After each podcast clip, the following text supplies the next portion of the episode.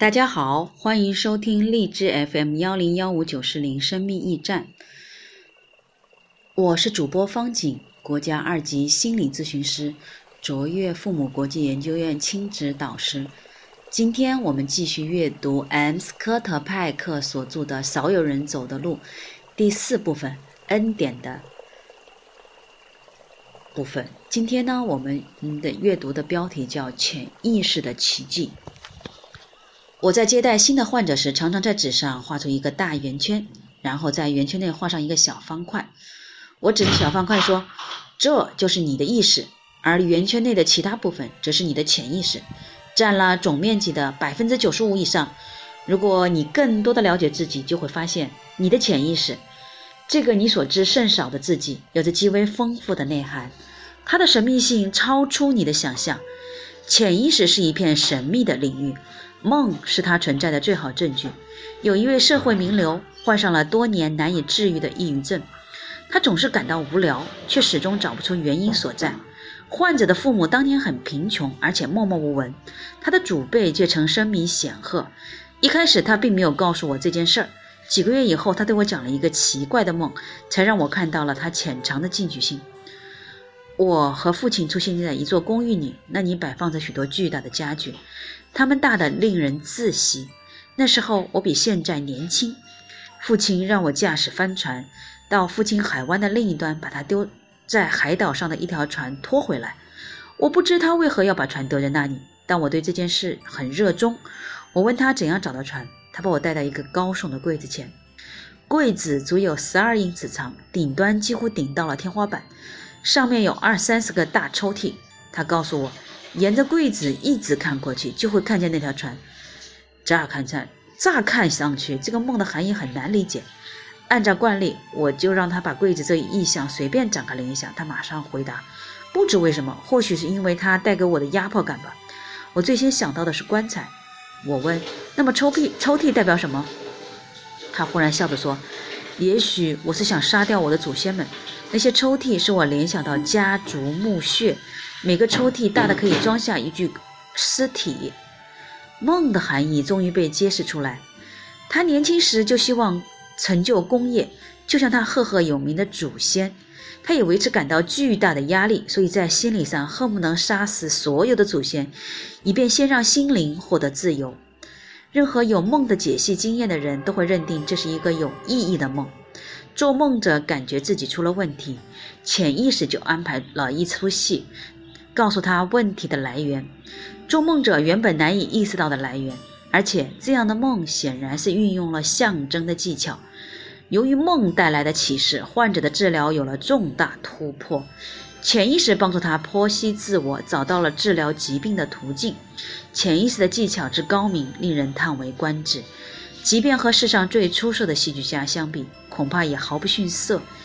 心理医生每每把梦的解析作为治疗的重要环节。我本人曾一度忽略过许多梦的意义，以及梦有可能带来的启示。潜意识可以用清晰的语言讲述患者最真实的情况。只要做出正确的解释，这些信息就能滋养心灵，促进心灵的成长、心智的成熟。那些能够解释的梦，一定会给做梦者带来有益的信息。有这些信息会以各种形式出现，提醒我们小心陷阱。为某些难以解释的问题提供答案。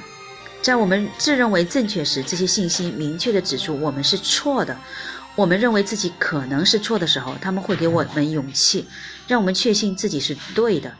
有时候，我们的梦还会提供意识所缺少的关键信息。我们迷失方向时，梦会成为前进的方向；我们犹豫不决时，梦会给我们正确的指引。即便我们大脑处于清醒状态，潜意识也会提供各种信息与我们沟通，帮助我们解决人生问题。此时，他采取的方式与通常的梦略有不同，我们可以称之为杂念，就像我们对待梦的态度一样。对于杂念这种支离破碎的信息，我们可能同样不以为意。心理医生常要求患者说出他脑海里最早出现的想法，哪怕他们乍看去显得荒诞和琐碎。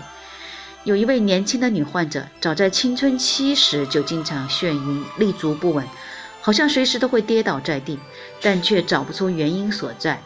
眩晕的感觉迫使他常常伸直双腿，臀部下沉，以保持重心平衡。如此一来，他只能体态僵硬地蹒跚而行。这位患者思维敏捷，学识丰富，人际关系也很正常。他接受过多年的心理治疗，情况却一直没有好转。他找我看病后不久后的一天，我们正随意交谈，我的脑子里忽然冒出了“小木偶”三个字。我当时正专心地听他说话，于是马上把这个奇怪的字眼逐出脑海。但是仅仅过了一会儿，他又再次出现，这一次是那样清晰，就像印在眼帘上一样。我使劲眨眼，试图集中精神。可他就像是生了根，怎么也不肯离去。于是我对自己说：“等一下，假如它是一种天气，而且想以这种方式引起我的注意，就极有可能是在暗示我，我需要了解一条重要信息。”接下来，我努力思考这样的问题：“小木偶这三个字究竟有什么特殊含义？难道它和我的患者有某种关系吗？难道它就像小木偶一样吗？他的长相确实很可爱，像个布娃娃似的，而且他喜欢穿那种色彩鲜艳的衣服。对了。”我想起来了，他走路时样子的确像是一个木偶，他就是小木偶，完全正确。我找到了患者的病因所在，他像个动作僵硬的小木偶，处处想显示出活力，但又害怕绊倒。这方面的证据也逐渐浮出水面。他的母亲是个控制欲极强的女人，是小木偶的幕后操纵者，她操纵着小木偶的绳索，控制着女儿的一举一动。他曾用一整个晚上的时间，让幼幼小的女儿接受严格训练，学会了自行大小便。类似的训练让母亲感到自豪，而患者的心理却受到了严重刺激，一生似乎都要看别人眼色行事。他竭尽所能去满足别人的要求，哪怕他们不切实际。他尽可能显得举止端庄、中规中矩、衣着整洁，不敢有丝毫的洒脱和放纵。他没有属于自己的愿望，也没有自行决断的能力。这一事实成了治疗的转折点。小木偶这个词就像是不速之客，忽然出现在我的意识里。我从没有邀请过他，一开始也没打算接纳他，甚至三番两次的想赶走他。进入意识层面的潜意识信息，往往都是不受欢迎的，意识常对他产生排斥。所以，弗洛伊德和他的不少学生都把潜意识视为危险地带。认为人性中所有原始的反道德、反社会成分，乃至我们体内蕴藏的邪恶成分，莫不藏身于潜意识中。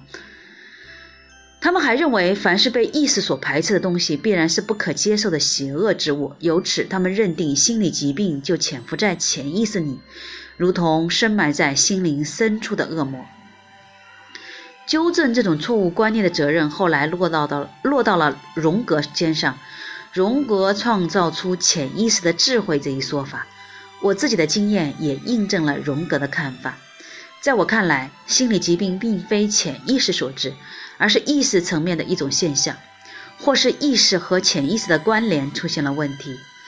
以抑郁症为例，弗洛伊德发现，在很多患者的潜意识中都存在着某种被压抑的欲望，主要是性的欲望和愤怒。消极的情感不断积聚积聚，使得他们患上心理疾病。于是他得出结论：潜意识就是心理疾病的根源。然而，我们不仅要问这样的欲望和感觉为什么会进入潜意识，为什么他们为什么要受到压抑？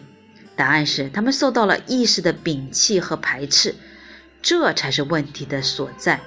人类有潜藏的欲望和愤怒是自然而然的事，本身并不构成问题。只有当意识不愿面对这种情形，不愿承受处理消极情感造成的痛苦，宁可对其视而不见，甚至加以摒弃和排斥时，才导致了心理疾病的产生。虽然我们常常对于潜意识不予理会，但它仍然时刻渴望与我们对话。我们的言行足以暴露一切。我们经常说错话。也就是弗洛伊德所说的“说漏嘴”，我们在个人行为上所犯的可笑错误，也会揭示出潜意识与我们沟通的渴望。在《日常心理疾病》一书中，弗洛伊德把这一情形看成是潜意识的表现。他在书中使用“精神病理学”的字眼，再次证明他否定了潜意识的积极意义。弗洛伊德把潜意识视为魔鬼，认为是潜意识让我们身处困境。他从不认为潜意识就像是善良的仙女，努力的想让我们变得诚实。事实上，患者不小心说漏嘴，对于治疗通常是有帮助的。患者往往掩饰真相，拒绝承认弱点和不足，患者的潜意识却能挺身而出，站到心理医生一边。他追求的是坦诚、真实和开放，尽可能忠实地交代患者的历史和过去。不妨再举几个例子。我接触过一位特殊的女性患者，他是个典型的完美主义者。他有时会因遇到问题而感到生气，但他却不肯承认这一点，也不肯把愤怒表达出来。我们约定时间再见面，他却一而再、再而三地迟到。虽然可能只是迟到几分钟，我告诉他，这可能是他对我本人感到不满，或是对我治疗方式感到不满，或者对两者都有意见，所以才故意姗姗来迟。我想以此暗示他真正的心理状态。起初，他坚决否认，说他迟到是因为出了点小小的意外。他对我本人以及我们的合作者都很满意。次日下午，他给我开了一张支票作为支付给我的治疗费用。我注意到这张支票上并没有他的签名。下一次见面时，我对他说起这件事儿，说他没有认真写好支票，是因为他在生我的气。他说：“这实在是可笑啊！活了这么久，还从没忘记过在支票上签名。”我就把支票拿给他过目。说实话，他总是表现得很节制，这一次却显然受到了刺激，忍不住抽泣起来。他说：“我到底是出了什么问题？我简直快崩溃了，觉得像是变了一个人。”我坦率地告诉他，他有轻微的精神分裂症状。很快，他就痛苦地承认，他的确对我怀有怨恨，因为某种原因一直在生我的怨，生我的气。就这样，他真诚地面对自己的潜意识，治疗便取得了新的进展。还有一位患者，他认为无论什么时候都不能在家中发脾气，不能对家中任何人发火，甚至不可以流露出恼怒的迹象。当时他的姐姐正好从外地来看望他，他就顺便对我提起他的姐姐，称赞她是个讨人喜欢的人。后来他又提到，他当晚要在家里举行聚会，准备邀请邻居夫妇参加，还包括妻子的姐姐。我提醒他，他刚才把他的亲姐姐说成了妻子的姐姐。他似乎满不在乎地说：“我跟你说起过弗洛伊德式的说漏嘴，你大概认为这就是我说了说漏了嘴吧？”我告诉他：“你说的对。”在潜意识中，你希望参加派对的那个姐姐并不是你的亲姐姐，而是你妻子的姐姐。我想你不仅不喜欢你的亲姐姐，甚至可能对她恨得要命。他终于承认说：“其实我倒不是多么恨他，可是他的话太多了。今晚肯定又是他的一言堂了，大家都得耐着性子听他的唠叨。有时候他让我尴尬的无地自容。”我对他的治疗由此有了小小的突破。人们不一经不经意间说出些某些奇怪的话，做出异于平常的举动，原因各种各样，往但往往是受到压抑的东西的一种自然流露，其中既包括消极的东西，也包括积极的东西，他们是客观而真实的，尽管我们可能不想公之于众。我清楚地记得，我成为一位患者的处境而动容。患者的母亲态度冷漠，对他的管教过分严厉，很少表达关心和体贴。不过，患者给我的印象却是为人成熟，性格爽朗而自信。他找我看病时这样解释：“现在我心情有点乱，也恰好有时间，所以我想接受心理治疗，可能对我的成长有好处。”我问起她感到心烦意乱的原因，她说她刚从大学休学，因为她怀孕有五个月了，她不打算结婚，只是隐约的想到她应该把孩子生下来并送给别人抚养，然后再去欧洲继续学业。我问她是否把怀孕的事告诉了孩子的父亲，她说是的。我给她写了一封短信，我想让她知道，是因为这个孩子才有了我们的交往。其实她真正的意思是因为她和那个男人的交往才有了这个孩子。他不经意的言语显示出他在本质上是个渴望被人关心体贴的女孩，尽管她戴着貌似成熟少女的面具，但其实她的内心深处并不是表面上那样独立。她渴求母爱，乃至于。先让自己成为一个母亲，我没有指出这一点，因为他当时还没有充分的心理准备去面对自己真实的想法和心情，以及自己对于亲情和爱情的过分依赖。不过，他的这次弗洛伊德式的说漏嘴对他的治疗却大有帮助，因为我觉察到他心怀恐惧，需要长期的关心、呵护和照料。以上三位患者起初都试图隐瞒某些东西，但最终都泄露了秘密。他们真正想隐瞒的对象不是我，而是他们自己。第一患者不惜代价把自己打扮成完美主义者，第二位患者以为自己对家人没有任何不满，最后一位患者则坚信他自己足以应付困难，不需要依赖任何人。为在复杂的社会上获得生存，找到自己的位置，我们人人都戴上了面具。因此，意识塑造的自我与潜意识中的自我有时相差甚远。不过，意识的能力终归有限，常常让真实的自己暴露出来。不管如何掩饰，潜意识都会看清真相。要让心智成熟，我们需要聆听潜意识的声音，让意识中对自己的认识更接近真实的自己。为完成一这一任务。我们通常要付出一生的努力。需要指出的是，经过集中的心理治疗以及某些特殊的辅助手段，我们有可能在短时间内完成这一任务的绝大部分。有些患者甚至可能感觉重获新生，激动无比地说：“我变成了一个崭新的人，与过去的我完全不一样。”这就像是前面引述的那首赞美诗的开头：“全我失伤，今被寻回；瞎眼，今得看见。”如果我们把自己的理解为意识中对自己的认识和定位，那就必须要承认，在我们的精神世界中存在着某种比我们自己更睿智的东西，这就是潜意识的智慧。之所以引述我的潜意识把患者描述为小木偶的案例，是为了证明潜意识不仅是在对自己的了解上胜过意识，在对他人的了解上也是如此。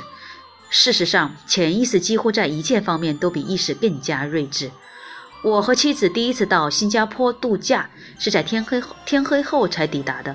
我们离开旅馆外出散步，不久就走到一片面积庞大的空旷地带。我们在黑暗当中勉强辨认出两两三个街区以外的一个高大建筑模糊的轮廓。我很想知道那个建筑是什么。妻子说，我立刻随意而又绝对肯定地回答：“哦，那是新加坡板球俱乐部。”这句话完全是自发的从我嘴里冒出来的，我立刻就感到后悔了，因为我没有任何依据。我以前也从未到过新加坡，也从未见过任何一家板球俱乐部，哪怕是在白天。可是我让我无比惊奇的是，当我们继续朝前走，并且到达建筑物另一侧时，我们看到了它的正面，入口上方有一个铜匾，上面写着“新加坡板球俱乐部”。我是如何知道我本不该知道的事情的？一种可能的解释是荣格的集体潜意识理论，也就是即便没有亲身经历而获得智慧，我们也可以继承祖先经历并获得的智慧。尽管对于科学而言，这是一种匪夷所思的认识，但奇怪的是，我们总是能够辨认出这种智慧的存在。每当我们阅读一本书，碰到一种我们喜欢的想法或理论时，书中内容就立刻使我们感觉极其熟悉，仿佛引发了我们模糊的回忆。这时候，我们就会辨认出智慧的正确性，哪怕我们从以前从未思考过相关的理论，或者产生过相关的想法。我之所以使用“辨认”这个词，是因为它带有再次知道的意思。似乎我们从前就知道这一事实，只是忘记了而已，所以才能像遇见老朋友一样认出他。所有的知识和智慧似乎都存储在我们的潜意识里。我们学习某种新东西，实际上只是发现了一直存在于脑海中的某种事物。这种观念也许通过教育 （education） 这个词的渊源就可以反映出来。education 源于拉丁语中的 educare，字面意思是带出来，并且带领到。因此，我们把在教育别人的时候，并不是在把某种新的东西强塞入他们的思维，而是把这种东西从他们思维中引导出来，让他从潜意识进入意识。那么，这种比我们自己更睿智的东西，其来源是什么呢？我们还不得而知。荣格的集体潜意识理论显示出，我们的智慧来自于对全人类智慧的继承。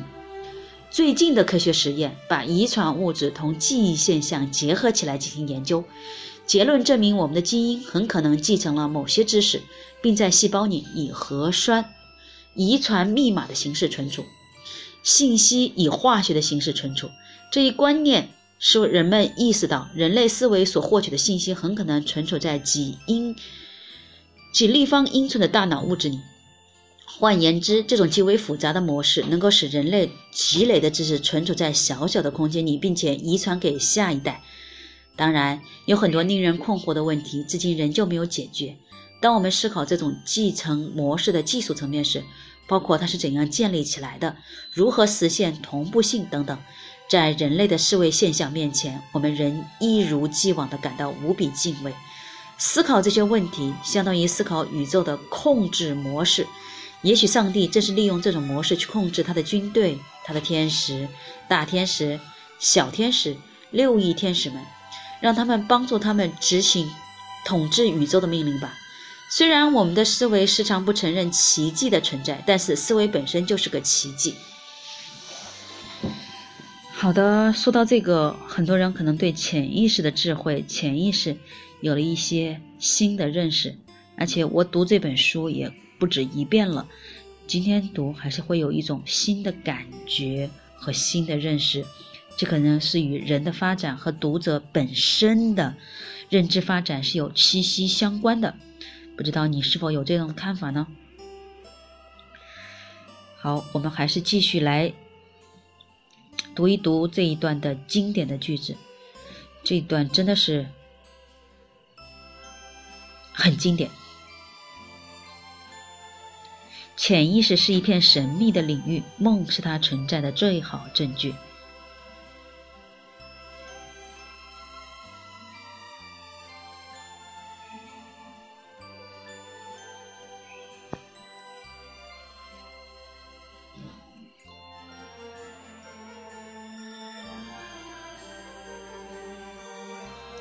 梦是潜意识的语言，只是这种语言要做出正确的信、正确的解释，这些信息就能滋养心灵，促进心灵的成长、心智的成熟。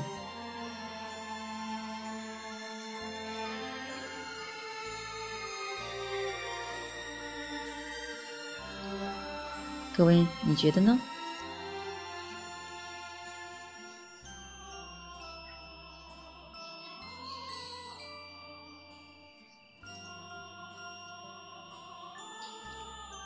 即使我们的大脑处于清醒的状态，潜意识也会提供各种信息与我们沟通，帮助我们解决人生的问题。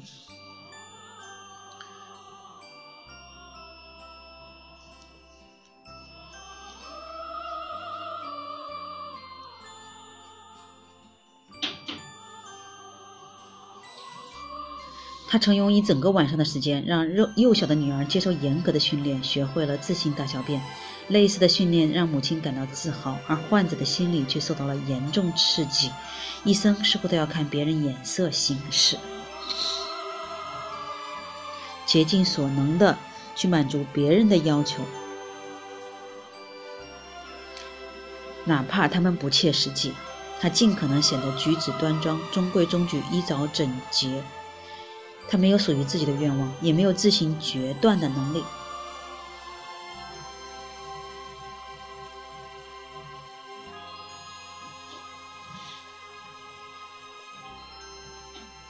虽然我们常常对潜意识不予理会，但它仍然时刻与我们对话。我们的言行也足以暴露一切。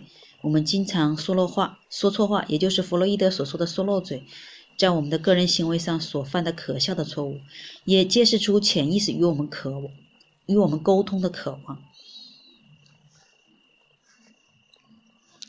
这一段，嗯，沟通的渴望、潜意识的错误什么的，真的是。你接纳这些东西吗？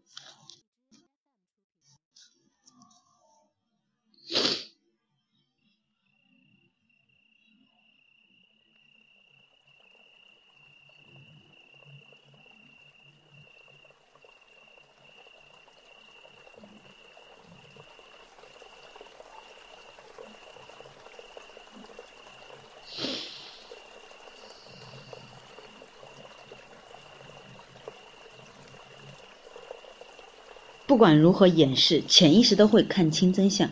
要让心智成熟，我们需要聆听潜意识的声音，让意识中的自己，让意识中对自己的认识更接近真实的自己。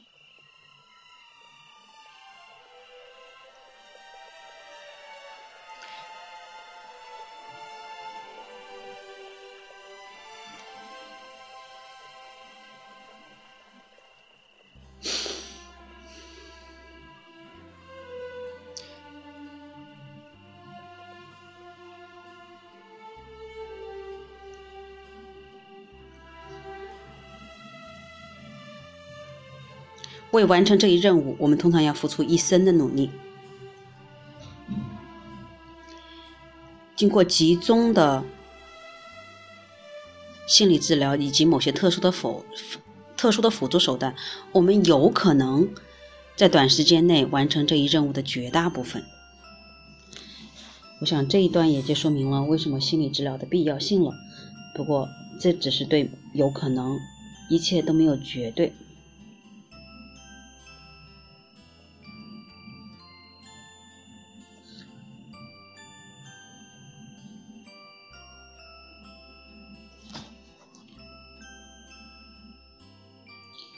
还有这一段让我们觉得对下一次的思维的奇迹更好奇了，因为下一段就是思维的奇迹为为标题的。